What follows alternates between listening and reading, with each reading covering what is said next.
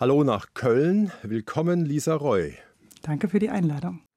Was war denn die letzte richtig gute Geschichte, die Sie gelesen haben?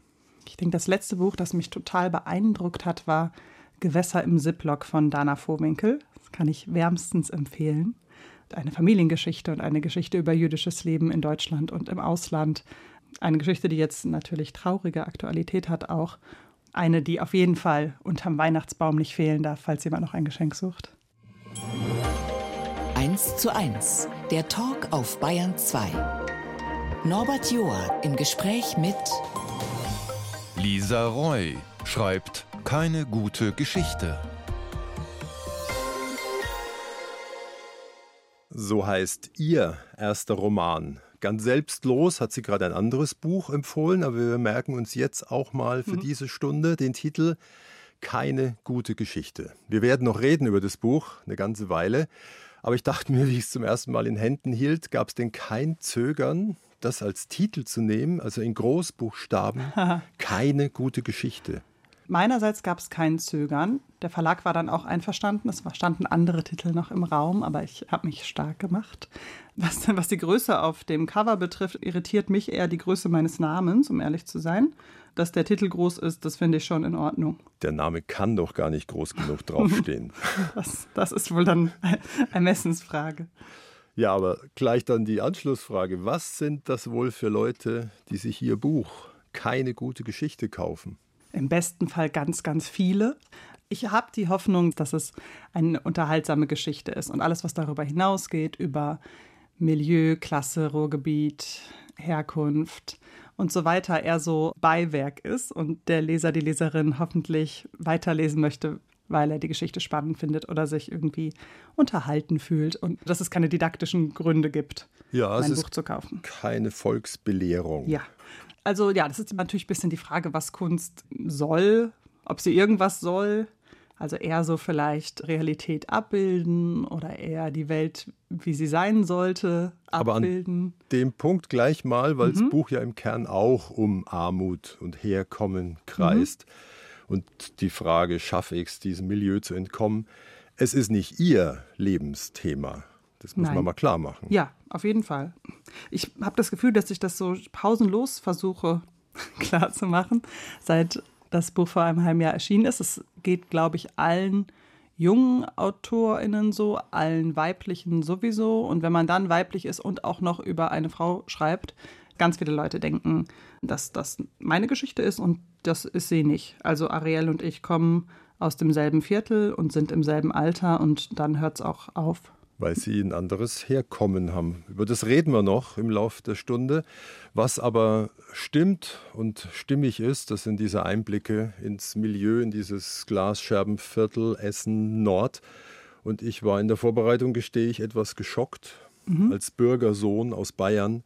Mhm Laut Statistik Anteil der Minderjährigen in Hartz-IV-Haushalten Gelsenkirchen 40 Prozent, ja.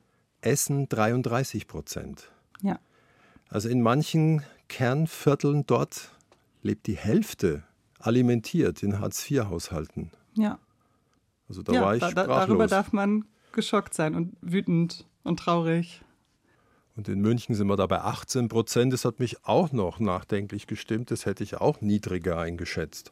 Vor allem, also was mir auffällt, jetzt auch wenn ich mich jetzt hier in meinem Kölner Südviertelleben umschaue, wie wenig Durchmischung es dann gibt. Also ich weiß nicht, wie das bei Ihnen ist, aber ich glaube nicht, dass ich ein Kind kenne, mhm. das in Armut lebt oder irgendwie in einem Haushalt, der durch Sozialleistungen unterstützt wird. Und da kann man sich natürlich fragen, woran liegt das? Also ja, es sind zwei ja, Welten. Es sind zwei Welten. Die sich kaum begegnen. Das stimmt. Und nach Vierteln tatsächlich sortiert sind. Mhm. Ich überlege auch gerade München Süd. Ja, also Essen ist komplett zweigeteilt. Also die A40 geht einmal durch die Stadt und trennt wirklich arm und reich. Und an der Stelle muss man es vielleicht mal definieren, weil manche wahrscheinlich sagen, ja, was ist denn nun arm?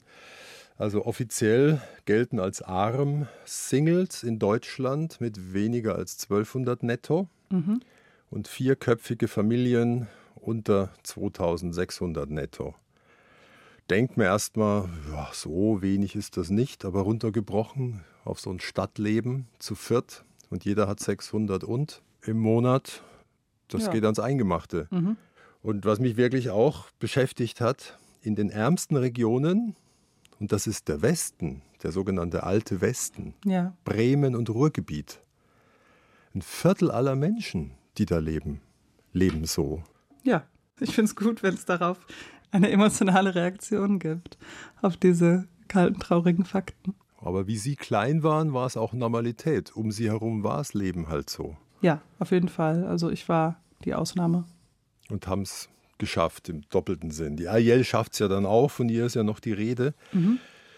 Was sie vereint und was das Buch auch möglich gemacht hat, dass sie einen klaren Blick auf dieses Viertel haben, weil sie daher kommen. Sie wurden da als Kind groß in Essen-Katternberg, Genau. nahe Zeche Zollverein. Ja. Aber Malocha und Bergbau tauchen überhaupt nicht auf im Buch.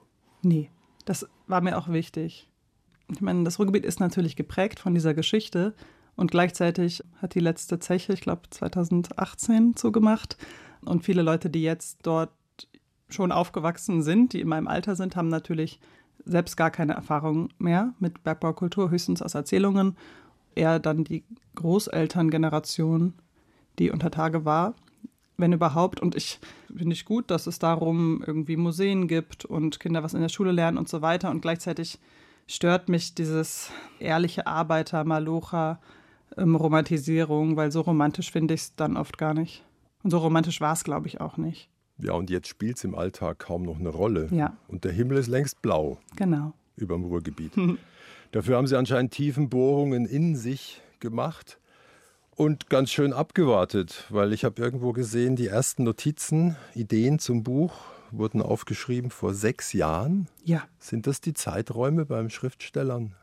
ich hoffe nicht. Also ich hoffe, ich hoffe, es war nur beim ersten so. Es kann ich Ihnen äh, in zehn Jahren sagen, ob das, ob das die Zeiträume sind. Also es war schon ein sehr langer Prozess, aber ich glaube, der war auch so lang, weil ich ver- vergleichsweise jung war und gar nicht wusste, ob ich das in mir habe, so einen langen Text zu Ende zu kriegen und zwischendurch auch andere Sachen gemacht habe.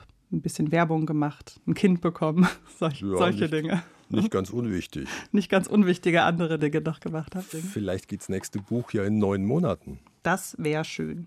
Bayern 2, 1 zu 1 der Talk. Und mit mir in Köln verbunden ist Lisa Roy, die den Roman geschrieben hat, Keine gute Geschichte. Darin hat es die Hauptfigur Ariel, Anfang 30, aus dem armen Viertel im Essener Norden herausgeschafft und ist jetzt Social Media Managerin in Düsseldorf. Und auf den ersten Seiten habe ich mir gedacht, das ist eine ganz schöne Tussi. Also nicht unbedingt sympathisch, ihre Hauptfigur erstmal, oder? Ja, wurde mir jetzt auch viel gesagt. Ähm, Ich sehe das natürlich ein Stück weit auch so. Also ich weiß nicht, ob wir Freundinnen wären im echten Leben. Tussi, ja, ich weiß nicht, was heißt das? Also ja, sie ist irgendwie oberflächlich, es ist ihr wichtig, wie sie aussieht. Sie ist eitel. hält Abstand nach unten, ja, nicht Ja. mehr dahin. Ja, Abgrenzung ist ein großes Thema für Ariel. Wie sieht meine Wohnung aus? Genau, wie sieht meine meine Wohnung Freunde. aus? Und Mein Auto und die Urlaube und so weiter. Und Kleidung. Eitel ist sie auf jeden Fall. Also Eitelkeit finde ich gar nicht so unsympathisch. Also zumindest nicht, wenn es um so Äußeres geht. Das Dann, ist ein sehr menschlicher Zug. Sie Ja. ist aber auch wild entschlossen, sich nicht mit den schweren Dingen des Lebens allzu sehr zu befassen. Ja. Aber es kommt ein Anruf. Sie soll sich für eine Weile um die hinfällige Oma kümmern. Mhm. Die ist gestürzt, hat sich wohl Oberschenkel, Hals gebrochen. Also soll sie dahin zurück, wo sie aufgewachsen ist. Ja. Nach dem mysteriösen Verschwinden der Mutter zurück ins alte Viertel Essen-Katernberg. Mhm. Ist ja auch ihr Viertel und Sie haben es fürs Buch nochmal erkundet. Und jetzt weiß ich nicht, haben Sie es auch wie Ariel jahrelang gemieden? Gemieden würde ich nicht sagen. Ich hatte einfach nicht so viele Gründe zurückzugehen. Also meine Freundinnen von damals wohnen zum größten Teil nicht mehr dort. Also alle Freundinnen, die, die mir als Freundinnen erhalten geblieben sind. Sozusagen haben die es auch geschafft. Ja, wohnen jetzt auch eher in Berlin oder so. Werden wir auch noch drüber sprechen, dass meine Familie gar nicht dort herkommt. Heißt, ich habe keinen einzigen Verwandten in Essen.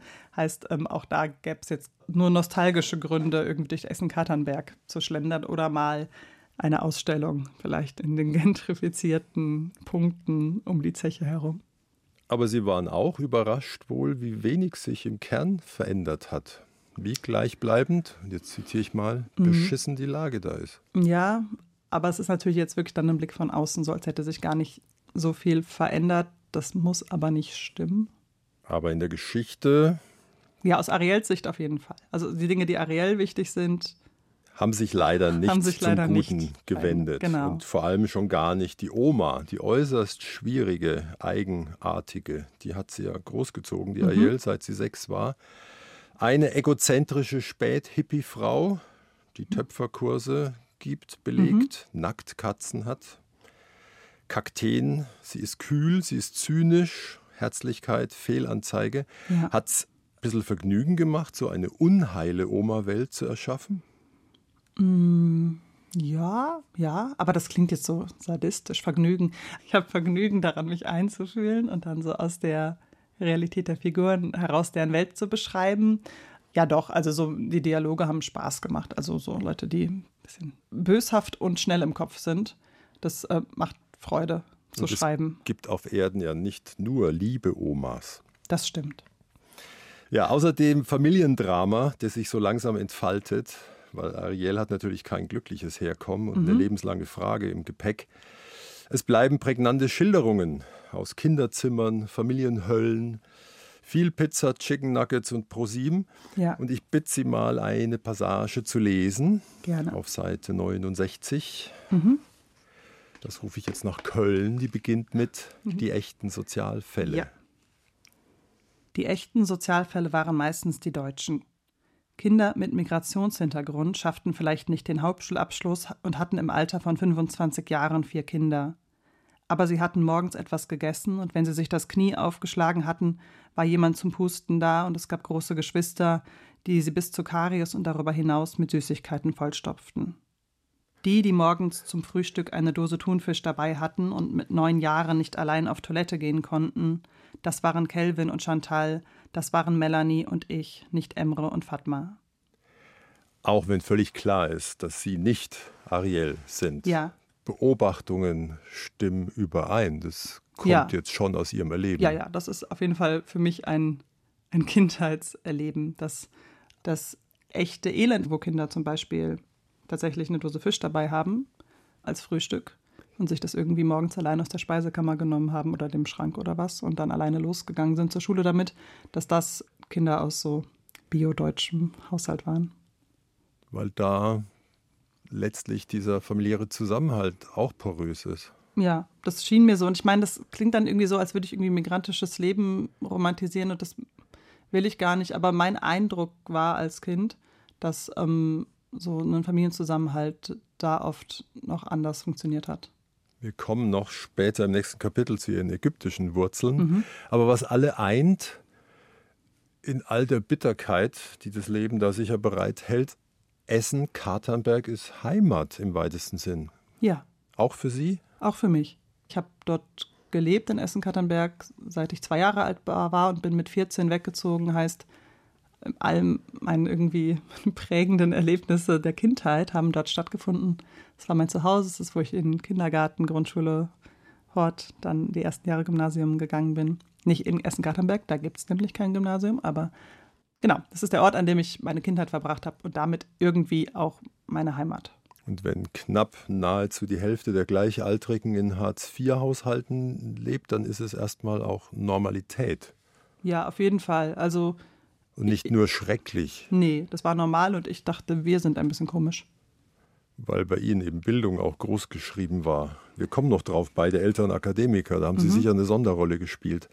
Im Buch geht es der Ariel letztlich um ein endloses Sehnen nach der Mutter, Ja. die so früh abhanden gekommen ist. Der abwesende Vater, frage ich jetzt mal, wieso spielt er da gar keine Rolle? Ja, das wurde ich jetzt auch viel gefragt. Ich glaube, das ist tatsächlich so ein autobiografisches Ding, was mir so reingerutscht ist. Nicht, also ich habe ein sehr, sehr enges Verhältnis zu meinem Vater, aber wir haben nie zusammen gewohnt.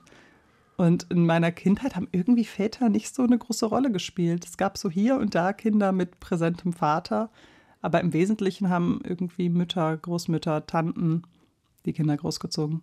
Ja, ich erinnere mich an eine Stelle im Buch, da schreibt Ariel, Väter machen nur Ärger. Also sie hauen ein oder sie sind besoffen oder man kann nicht viel von ihnen erwarten. Ja. Und so habe ich Ariel auf jeden Fall da meine Erinnerungen mitgegeben. Und ja, kann aber für die jetzt auch nicht bürgen. Es ist so, wie ich es erinnere. Keine gute Geschichte. Sie haben sie gesagt, Sie wollen auch unterhalten. Sie wollen gar nicht einen Zeigefinger so hoch in die Luft strecken. Ja. Aber doch will das Buch was. Vielleicht irgendwas, das Sie gar nicht wollten oder nicht wissen. das was kann könnte sein. das sein? Darauf kann man sicher immer. Das ist das immer die Hoffnung, die bleibt, dass der Text am Ende schlauer ist als man selbst.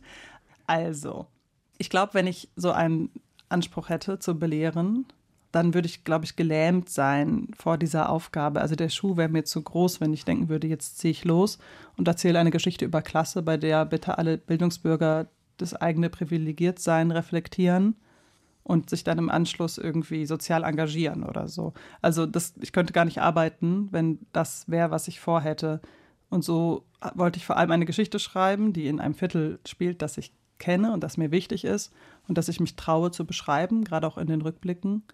Und wenn dann sozusagen als Nebenwirkung jemand über wichtige soziale Fragen nachdenkt, dann freue ich mich. Ja, ich habe noch im Kopf eine Bemerkung einer Kollegin, die meinte, das Buch erklärt vielleicht auch, warum einem manche so finster und äh, freudlos entgegenkommen auf der Straße oder so geladen sind und dann auch so eine latente Wut mit sich rumschleppen. Schön. Also das wäre natürlich ganz toll. Das, also das könnte ich mir auch niemals vornehmen, weil mir das zu groß wäre als Ziel. Aber wenn irgendjemand irgendwie ein bisschen aufgrund der Lektüre meines Buches mit mehr Weichheit durch die Welt geht und anderen Leuten irgendwie mehr sozusagen Dreidimensionalität zugesteht und nicht nur die wütende Frau hinter ihm oder ihr an der Kasse bemerkt, sondern vielleicht denkt, dass es eine alleinerziehende Mutter ist, die einen scheiß Tag hatte, das wäre ganz wundervoll.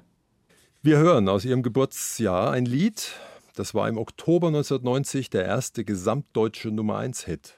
Ich denke, die meisten werden jetzt mitsummen innerlich. Susanne Vega, Tom Steiner.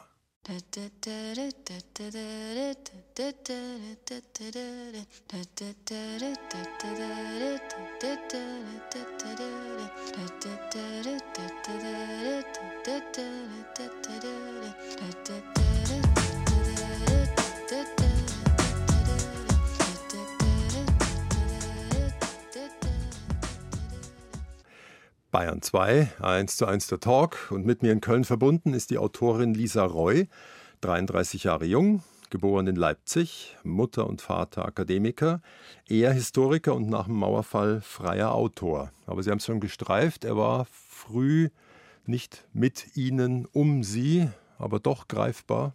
Auf jeden Fall. Also so präsent wie ein Vater sein kann, der 600 Kilometer entfernt wohnt.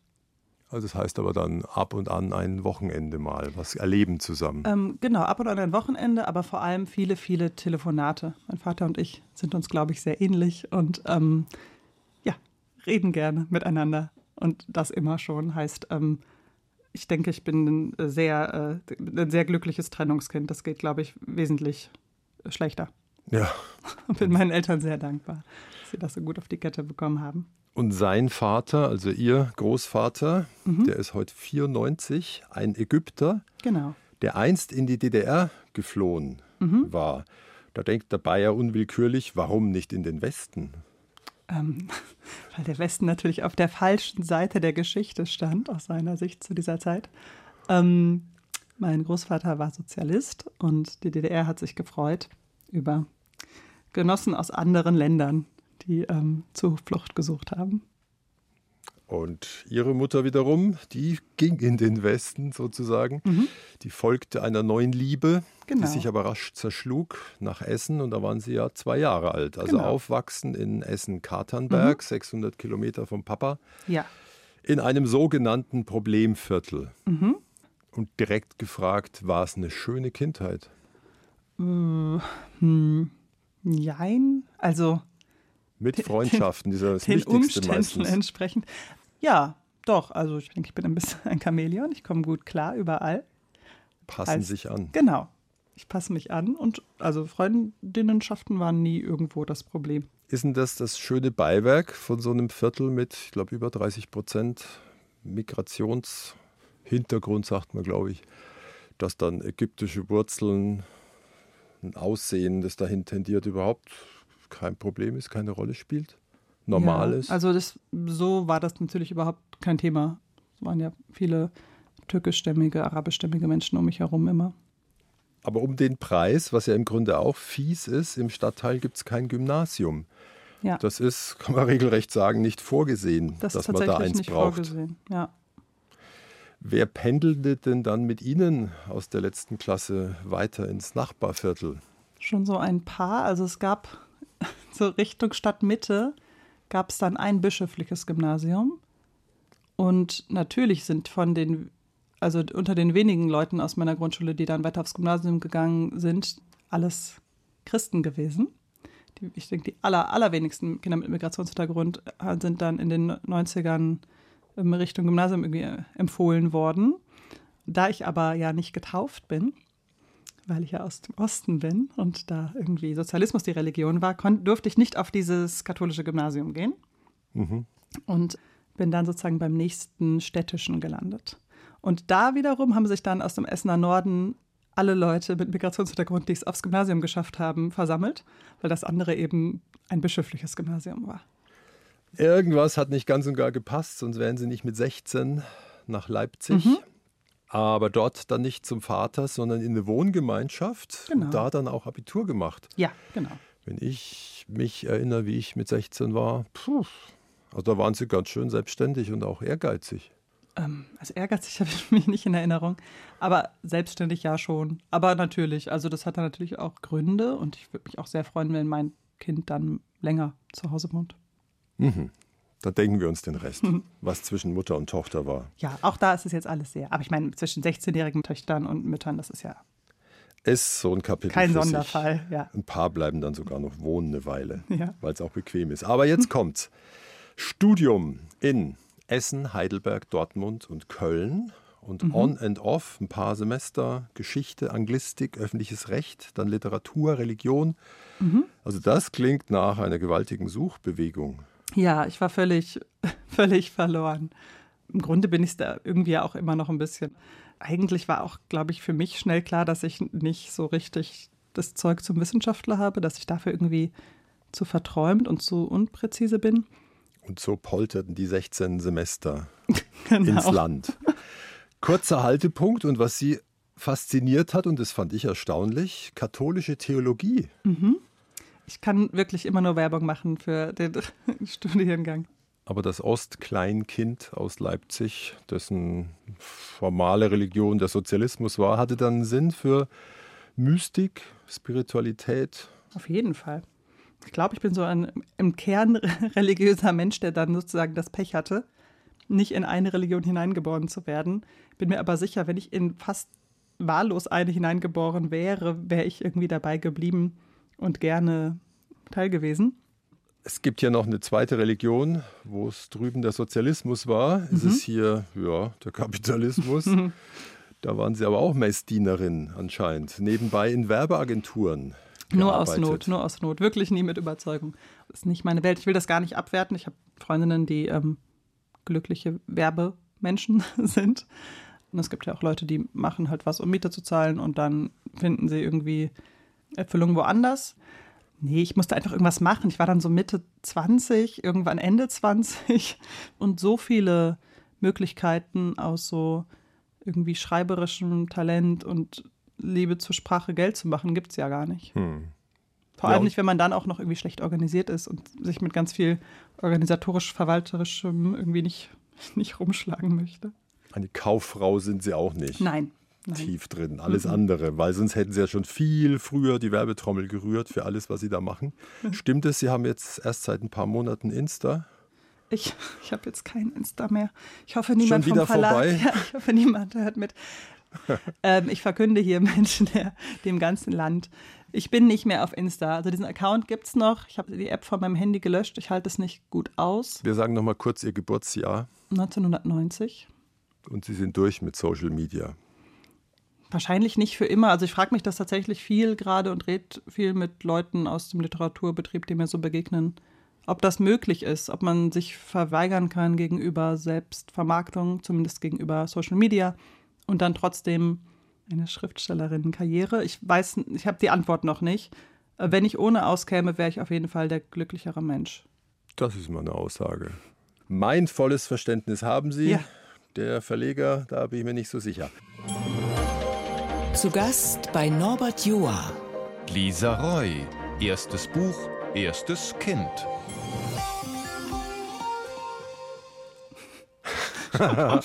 Wusste ich, dass Sie gleich lachen müssen.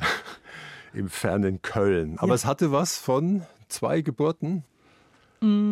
Ja, ähm, ja, also ich, ich bin extrem dankbar natürlich dafür, dass ich ein Pflänzchen an Literaturkarriere habe, obwohl ich Mutter bin. So häufig ist es gar nicht, scheint mir, wenn ich mich so umschaue. Und gleichzeitig, ähm, wenn ich jetzt so zurückreisen könnte und so irgendwie am, am Whiteboard äh, mein Leben planen, würde ich Kind und Buch nicht so aufeinander legen zeitlich. Das war schon ein gewisser Kraftakt. Mit dem Ja. Buch sind Sie länger schwanger gegangen. Auf jeden Fall. Und ich finde es auch anstrengender. Also es war der anstrengendere Prozess. Ich, Aber ich hoffe nicht schmerzhafter. tatsächlich doch auch, doch. Na. Also doch wirklich. Ich habe jetzt ja ein Kind geworden und ein Buch geschrieben und kann mit Sicherheit sagen, Buchschreiben ist anstrengender und schmerzhafter. Sage ich jetzt als Mann nichts dazu. Da kann ich, glaube ich, auch nicht wirklich berufen was. Nur aus Zuschauen habe ich kurz gezögert. Ja, die eine dauerte neun Monate, die andere ein paar Jahre. Genau. Und dann will anfangs, ganz am Anfang des ersten Skripts so recht keiner. Da kommen doch riesen Selbstzweifel hoch, oder? Ja, ja, schon. Also es ist ja immer so ein Spagat. Also oft sind ja Leute, die schreiben, also ich zumindest und viele Leute, die ich kenne, die auch schreiben, eher so ein bisschen verkopfte, überlegte, zweifelnde Typen. Und dann auf der anderen Seite muss man aber dann so das Ego haben, zu sagen, so, ja, klar kann ich das und klar ist das was wert. Und natürlich ähm, sollte jemand diese 300 Seiten, die ich hier liegen habe, lesen. Und irgendwie war es mir total wichtig, einmal an den Punkt zu kommen, wo ich sage, so, ich habe ein Buch geschrieben. Ich kann mir sagen, ich habe das fertig gebracht, diesen Marathon. Und ähm, wusste, wenn ich das vorher jemandem zeige, hätte es wahrscheinlich eine gewisse Gefahr gegeben, dass mir irgendwie da reingeredet wird oder so. Oder einfach zu, so viele Leute Nein sagen, dass man entmutigt ist und nicht weitermacht. Heißt, ich wollte mit einem ganzen Roman mich melden. Das ist Ihnen auch gelungen. Und Glückwunsch zu Rowold. Ist nicht Mhm. Gerade der kleinste Verlag. Ist nicht der kleinste Lande. Verlag. Ich bin auch immer noch, äh, ich bin immer noch voller Demut. Ein großes Wort. Aber Mhm. Sie haben es ja auch möglich gemacht, dank sechs Stipendien und drei Preisen. Oh, ich habe nie nachgezählt, aber es klingt, ja, es war, ich habe, ähm, ja, ich bin Nur ohne sowas wäre es fast unmöglich, auf der Langstrecke durchzuhalten, oder? Also finanziell unmöglich, aber auch vielleicht sogar fast mehr, ohne dass mal jemand von außen Auf die Schulter klopft ja auch mal und kurz sagt, da sagt, ist so ja, was da. genau, da ist was da, hätte ich das, glaube ich, nicht durchgehalten. Jetzt haben Sie es geschafft, sind auf Lesereise unterwegs. Mhm. Interviews wie dieses hier. Ja. Nur ich meine, Ihren Andeutungen entnommen zu haben, so richtig scharf sind Sie darauf nicht. Aufs berühmte Licht der Öffentlichkeit. Nee, also es ist jetzt auch nicht, es ist nicht alles schlimm daran. Ich freue mich sehr, natürlich möchte ich, dass Leute das Buch lesen und kaufen und bin natürlich auch bereit, was dafür zu tun, aber ich bin kein Bühnenmensch. Also ich hab, und ich habe auch so wenig Antworten immer. Ich würde viel lieber Fragen stellen. Ich Dann könnten Sie ja noch in den Zweitberuf wechseln. Therapeutin. Köchin. Köchin habe ich irgendwo gesehen. Ja, ich äh, habe tatsächlich, ich hab, ein paar Jahre habe ich irgendwie gedacht, ich werde Köchin und dann ein paar Monate ernst mit Ernsthaftigkeit ähm, in einer Restaurantküche gearbeitet. Aber dann lieber schreiben. Ja, ich glaube, mir ist dann irgendwie klar geworden. Also erstmal ist natürlich, wenn man denkt, der Schreibberuf wäre ein hartes Brot, war man noch kein Koch. Also was Familienfreundlichkeit, finanzielle Situation, Sorge um körperliche und psychische Gesundheit betrifft und so weiter, ist Kochen schon echt hart. Ja, und dann habe ich da so vor mich hingeschnibbelt und auch gedacht, dass ich glaube, habe ich habe irgendwie sehr bemerkt, dass ich eigentlich vielleicht mehr übers Kochen lesen will oder vielleicht irgendwann übers Kochen schreiben will. Ja, Sie haben anscheinend auch Memoiren von Starköchen. Ganz viele. Vor allem habe ich äh, so ziemlich alle Memoiren von Kritikern gelesen, von Restaurantkritikern, die es so gibt.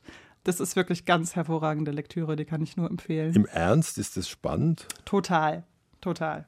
Also das ganze Restaurant-Business, die Art, wie Leute, die sich auskennen, über Essen schreiben und über teure Gerichte und die Komposition, die dahinter steckt und irgendwie die Kunst, das einzufangen, was ja irgendwie so Sinne berührt, die man vielleicht gar nicht so gut einfangen kann durch Literatur. Ich finde alles daran faszinierend. Ja, und es herrscht ja oft ein harter Ton in den Sterneküchen. Ja, es ist keine Demokratie. Es kann auch keine sein. Und ein harter Ton oder zumindest eine klare Hierarchie gibt es auch in der Klinik. Ihr Ja. Mann ist Unfallchirurg. Mhm. Dann gibt sie es noch jetzt als Autorin, Ja. die sicher auch Stille, Ruhe, Freiheit braucht. Ja. Und da ist noch ein zweijähriger Sohn. Genau. Bitte anstreichen, was da nicht in die Reihe passt, formal. Also ich habe den entspanntesten Zweijährigen, das hilft. Ich habe ein Sehr. richtiges, ein totales Anfängerkind. Ich kann mit anderen jungen Eltern gar nicht drüber reden, über Themen wie Essen oder Schlafen. So unkompliziert läuft das bei uns. Und dann ist es ja auch, es ist ja auch nur ein Kind. Und das ist in Betreuung. Sie schreiben tagsüber. Ich schreibe er tagsüber, wenn er in der Kita ist. Und natürlich, ich, äh, es graut mir vom zweiten Kita-Winter jetzt, weil der letzte war schon brutal. Ich bin gespannt, äh, ob und wie viel ich diesen Winter schreiben kann. Weil die dauernd zumachen wegen Krankheit? Weil oder? die, genau, die sind überlastet. Man selbst ist ständig krank, das Kind ist krank. Das ist schon kein Spaziergang. Und dann gleichzeitig, ich, gerade so vor dem Hintergrund der letzten Wochen, ich, wie es in der Welt so geht, ich fühle mich wirklich ähm, reich beschenkt. Und denke so, ich lege so jeden, jeden Abend ein gesundes Kind in ein sicheres Bett. Und der Rest ist Bonus. Und gleichwohl haben sie mal gesagt, es ist grotesk langsam auf dem Papier. Der Mann Arzt, die Frau Autorin bei Rowold jetzt mit diesem Buch, ein kleiner Sohn, sie leben in Köln. Mhm. Vordergründig alles prima und Bürgertum, aber es ist auch schon auf Kante genäht, was die Ausgaben angeht. Das Wohnen, die Ja, Fixkosten. Also so Mieten in Städten, das ist ja wirklich, es ist ich meine, ihr Mann ist Unfallchirurg. Ja. Wir sind in der komischen, extrem privilegierten und dann trotzdem komischen Situation, dass wir kein Geld haben, weil ich arbeite. Wenn ich einfach Hausfrau wäre die Füße stillhalten würde ähm, und er Vollzeit arbeiten würde, wäre alles entspannter. Ja, ich habe ja vor allem im Osten und im Ruhrgebiet gewohnt und hielt das mit diesen, ähm, mit diesen Mieten in den Städten so ein bisschen für ein Zeitungsthema. Und mir ist auch völlig klar, dass auch im Ruhrgebiet und im Osten die Mieten nicht mehr so entspannt sind, wie sie es mal waren. Aber in Köln, das ist einfach vollkommen absurd. Es gibt irgendwie keine Wohnungen und wenn, dann bewirbt man sich mit 300 Leuten, wo dann immer irgendein kinderloses, weiß ich, ein Doppelverdienerpärchen Mitte 40 ist, natürlich unter den ähm, Bewerberinnen und Bewerberinnen. Und äh, man wird einfach, also ich, ich weiß nicht, es ist, Aber ihr Mann macht Mhm. mit, habe ich jetzt mitgehört. Der sagt, wenn dein Herz dran hängt und du da deine Zukunft siehst, dann schreib. Und ich mache Schichten, wir verdienen insgesamt weniger, aber ich halte dir den Rücken frei.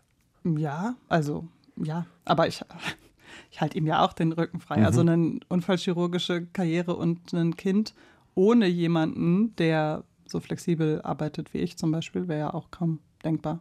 Also ich weiß nicht, wie Pärchen das schaffen. Ich kenne auch, glaube ich, gar keins, ähm, wo beide in der Klinik arbeiten und die dann Eltern sind. Das ist, glaube ich, kaum zu stemmen. Ich meine, das ist sowieso der Königsweg, sich gegenseitig den Rücken frei halten. Also ich kann nur Kind und Buch haben, weil ich jemanden geheiratet habe, der was anderes macht. Also ich wundere mich immer weniger, wie wenig Mütter mir begegnen. Und wie wenig von denen dann irgendwie alleinerziehend sind zum Beispiel, weil das einfach ein total prekäres Leben ist. Wo ist dann die Chance höher? Auf ein zweites Kind oder ein zweites Buch? Auf jeden Fall auf ein zweites Buch. Gar keine Frage. Für mich ist es noch offen. Gerade denke ich, wir ähm, sind auch ein echt gutes Trio. Mal gucken. Bayern 2, 1 zu 1 der Talk. Und mit mir in Köln verbunden ist Lisa Roy, die junge Autorin, die ihren ersten Roman geschrieben hat. Titel Keine gute Geschichte. Über Herkunft, Prägung, eine fehlende Mutter, ein Ruhrgebiet ohne Malocher und Bergbau. Und jetzt steht sie, wie man so sagt, im Licht der Öffentlichkeit.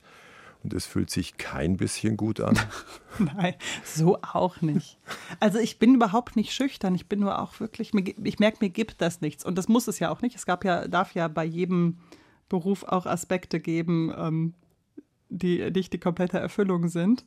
Ich freue mich, aber es ist, ist eine abstrakte Freude. Ich freue mich, wenn Leute das Buch lesen. Ich freue mich, wenn Leute Interesse haben und dann zu Lesungen kommen oder ein Interview hören. Ich glaube, es gäbe andere Leute, denen es irgendwie mehr Noch geben mehr würde. Spaß machen Ja, die würde. irgendwie so mehr daraus ziehen würden. dann ziehe ich jetzt mal einiges aus der FAZ heraus. Die hat vor einer Weile Fragen verschickt an junge Autoren, also auch an Sie unter anderem. Und eine Frage war zum Beispiel, was macht Ihnen Angst im privaten Bereich? Und dann kam, dass es mir nicht gelingt, meinen Sohn zu einem Feministen zu erziehen. Ja, das würde mir Angst machen. Also das macht mir Angst, dass das nicht gelingen könnte. Dass er so ein kleiner Macker wird. Nicht ein Macker, einfach ein Mann. Also dass es irgendwie auch in der nächsten Generation vielleicht nicht klappt, so kleinen Menschen irgendwie mitzugeben, dass so, ich, äh, manchmal denke ich, es ist alles gar nicht so kompliziert, dass halt so Frauen Menschen sind und zwar nicht so abstrakt, also so tatsächlich. Also, dass es dann halt tatsächlich wirklich, wenn es drauf ankommt, irgendwie 50-50 ist mhm. oder so. Mhm, weil ich so viel beobachtet, wie viel Kampf das ist. So im kleinen Privaten. Und dann würde ich mich so freuen, wenn man irgendwie den nächsten Jungs was Besseres mit auf den Weg gibt und vor allem nach so, ich weiß nicht wie, wie lange ich jetzt schon, so 20 Jahre irgendwie in Anführungszeichen Frau bin, also so Mensch, der so irgendwie in der Öffentlichkeit auf der Straße als Frau gelesen wird und also kein Kind mehr ist und habe mit so vielen Freundinnen geredet und so viel Mist erlebt, dass ich denke, die Antwort muss sein, bessere Jungs großziehen. Was anderes fällt mir gar nicht ein. Also hätte ich jetzt eine Tochter, würde die bestimmt irgendwann noch mal lernen, dass ihr Körper ihr gehört und noch einen Selbstverteidigungskurs oder was auch immer. Aber im Grunde, denke ich, liegt die Aufgabe bei Eltern von Jungen. Dann kommen wir mal zu Angst Teil 2 im privaten ja. Bereich. Dass Chat GPT mich eines Tages ersetzt. Ja, ich bin total kulturpessimistisch. Meine das beste Freundin auf der Welt arbeitet bei so einem Digitalisierungsinstitut und ähm, ist da im Wissenstransfer und äh, versucht auch in meine Richtung den Wissenstransfer zu machen und mir zu sagen, dass es alles nicht so schlimm ist und am Ende ja Menschen entscheiden und Menschen diese Algorithmen machen und wir ja irgendwie mitbestimmen können, was diese Maschinen dann können. Aber auf so einer emotionalen Ebene, ich nehme das nicht so wahr. Ich habe irgendwie so eher so Schreckensszenarien und denke, ich muss schnell das nächste Buch schreiben, weil. Bevor es die KI macht. Ja, und ich habe zum Beispiel auch kaum Illusionen, so irgendwelche Hoffnungen, dass es den Konsumenten von Kunst wichtig sein wird. Das fürchte ich auch, dass eines Tages Massen an Texten zirkulieren, genau. die man dann genau. für normal hält. Ja. Die auch ganz elegant klingen es ist erstaunlich, welchen Weg die KI jetzt im letzten Jahr genommen hat, was ich so sehe an Texten, Bildern, Tönen, wie schnell ja. die lernt. Genau, und das, ich glaube, das ist, was mir, was heißt Sorge, vielleicht kann es ja auch eine ganz tolle Chance zu sein, aber wenn ich denke, was wir so, dass wir jetzt so ein Zipfel Zukunft in der Hand halten und jetzt kann die schon so viel, dann weiß ich nicht, worauf sich meine Hoffnung bauen würde, dass es in 20 Jahren diesen Beruf noch gibt. Ich hoffe es natürlich, ich hab, kann ja auch nichts anderes und will nichts anderes machen, aber ähm, aber ich denke, wenn ja. sich speist aus Prägung, Lebenserfahrung, sinnlichem Zugang, da wird sich die KI noch eine ganze Weile schwer tun, damit zu halten. Ich hoffe. Angst Teil 3, dass meine queeren Freunde nicht in Sicherheit leben und meine arabischen Verwandten auch nicht. Ja, ich hätte meine jüdischen Freunde ergänzen müssen. Ja, ich denke, das spricht für sich selbst. Die Haltung zu Nahost lässt sich wahrscheinlich nicht in ein, zwei Sätzen fassen aktuell? Nein, ähm, nein. Nee, ich glaube, ich, äh, ich kann nicht. Ich bin erschrocken darüber, wie sicher sich viele Leute sind, vor allem im Internet. Und mit welcher Selbstverständlichkeit Menschen, die keine Medienunternehmen sind und auch keine Journalisten, so Meinungen rausballern, als würde es nicht tatsächlich um was gehen. Ich bin irgendwie, ich fühle mich sehr, also auch von Leuten, die ich privat kenne, ich fühle mich irgendwie weit weg und fühle, was, glaube ich, viele so Linke gerade fühlen, dass irgendwas ehrlich auseinandergebrochen ist. Und irgendwie so ein Wir, es irgendein Wir gab, das ich gar nicht so genau hätte beschreiben können, dass es jetzt nicht mehr gibt. Das ist das, was der Spiegel, glaube ich, genannt hat, das dröhnende Schweigen der Linken. Ja. Ich würde mich bei manch, bei vieler Seite würde ich mich über Schweigen ja freuen. Ich habe eher das Gefühl, das Geschrei, das Geschrei, wo Leute irgendwie denken, so, dass sie, dass sie zehn Info-Slides durchgewischt haben und jetzt Nahostexperten sind und irgendwie eine Meinung haben, die sie dann auch noch irgendwie im Internet kundtun sollten. Manchmal denke ich, wenn all die Leute, die keine Ahnung haben, still wären, dann wäre auch die Bühne größer für die Menschen, die sich beschäftigt haben und zwar nicht erst seit vier Wochen. Da wäre viel gewonnen, ja. ja. Vorletzte Frage, die ich mir rausgestrichen habe aus der FAZ an Sie. Was verstehen Sie unter Cancel Culture? Und darauf Sie, Oft ist es nur der Wunsch nach einer weniger komplexen Welt. Also im Sinne von, dass, ja, wie sagt man, das sogenannte links-woke Milieu möchte auch manches einfach nicht wahrhaben. Puh, ich, ich muss gestehen, dass ich überhaupt nicht mehr weiß, was ich damit meinte. Aber wahrscheinlich, wahrscheinlich schon. Es ist ja auch so eine Aufgabe als Mensch, dass man so Ambiguitäten aushält und so verschiedene Meinungen zu einer Frage oder verschiedene Haltungen, dass man daran irgendwie nicht zerbricht und sich mit Sicherheit auf eine Seite schlagen, tut, glaube ich, gut, weil man das dann nicht so aushalten muss und vielleicht einfach entscheiden kann, dass man selbst richtig steht und alle anderen am besten gar nichts mehr sagen sollten. Mhm. Ja, die letzte Frage, die erdet natürlich vergleichsweise. Das ist, glaube ich, eine einfache Antwort jetzt möglich. Ihr größter unerfüllter Wunsch? Wissen Sie noch die Antwort aus der FAZ?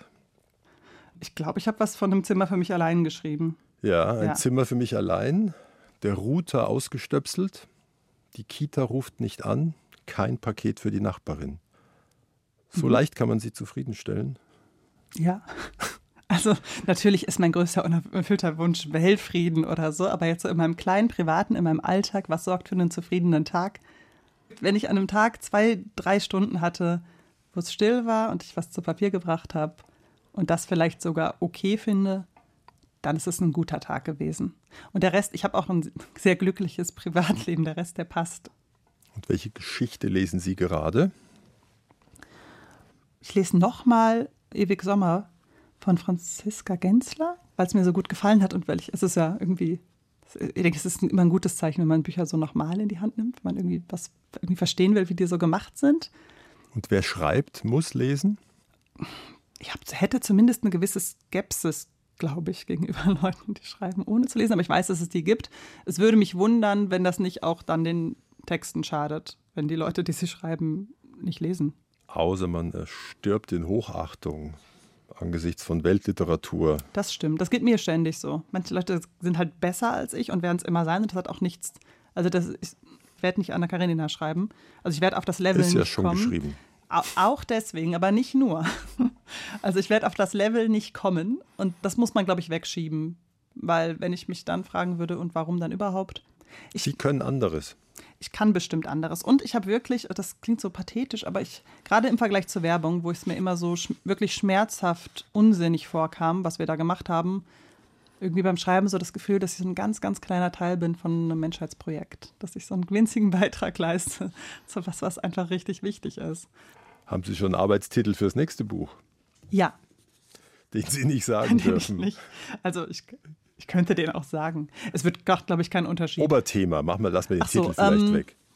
Ähm, ähm, ähm, es geht um Schmerzen und Spiritualität.